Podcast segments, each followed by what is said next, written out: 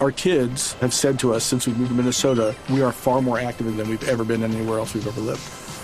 Moving to Minnesota opened up a lot of doors for us. Just this overall sense of community, the values that, you know, Minnesotans have. It's a real accepting, loving community, especially with two young kids.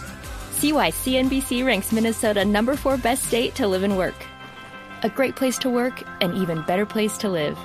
ExploreMinnesota.com slash live. Noticias contra reloj en Blue Radio. Dos de la tarde, dos minutos. La policía de Chocó capturó dos hombres que serían los responsables del robo de oro en tres embarcaciones en el departamento del Chocó. Cristina Monsalve. A la Fiscalía de Quibdó fueron trasladados los dos hombres que la comunidad intentó linchar debido a que serían los responsables del robo de oro y elementos personales a cerca de 40 personas que se movilizaban en tres embarcaciones. Así lo confirmaron voceros de la policía de Chocó al explicar que en total eran cuatro los presuntos atracadores, pero dos huyeron del lugar. En el momento de la captura, las autoridades recuperaron el oro y varios celulares que habían sido robados. En horas de la tarde se adelantarán las audiencias de legalización de captura en contra de los dos presuntos atracadores en Medellín, Cristina Monsalve, Blue Radio.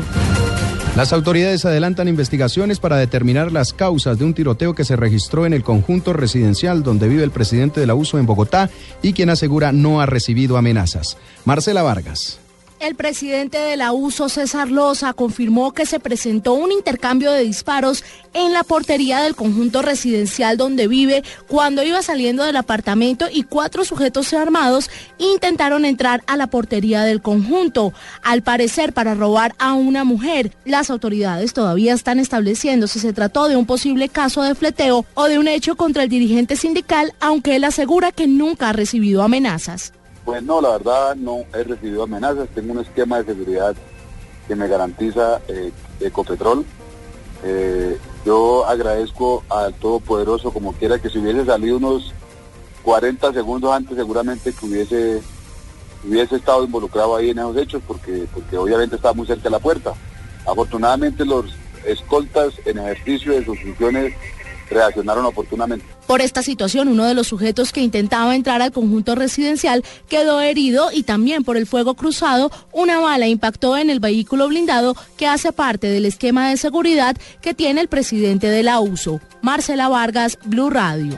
En noticias internacionales, uno de los kamikazes eh, de Bruselas fue detenido y expulsado en Turquía en 2015. Los detalles los tiene Catalina Vargas. Muy buenas tardes. El supuesto autor de los atentados de Bruselas que fue expulsado desde Turquía el pasado julio era Ibrahim El Bakraoui, según fuentes del Ministerio de Relaciones Exteriores turco. El presidente turco Recep Tayyip aseguró que uno de los autores de los atentados de Bruselas fue detenido en la provincia turca de Gaziantep en junio pasado y luego expulsado. Además, el presidente afirmó lo siguiente: Detuvimos y expulsamos el 14 de julio hacia Bélgica a uno de los atacantes. Advertimos a las autoridades belgas, pero estas lo dejaron en libertad por no disponer de pruebas contra él. Finalmente, Ibrahim y su hermano Khalid han sido identificados entre los kamikazes de los atentados del martes en el aeropuerto de Bruselas. Catalina Vargas, Blue Radio.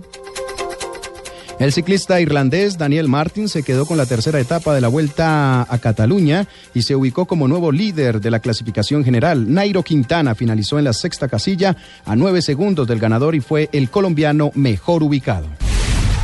Los eh, depósitos de hidrógeno localizados en los polos de la Luna demuestran que el satélite tuvo en el pasado un eje de rotación diferente al actual, según revela un estudio publicado hoy por la revista británica Nature. La ONU en Yemen anunció este miércoles un cese al fuego en todo el país el próximo 10 de abril y la reanudación de las negociaciones de paz el 18 del mismo mes en Kuwait.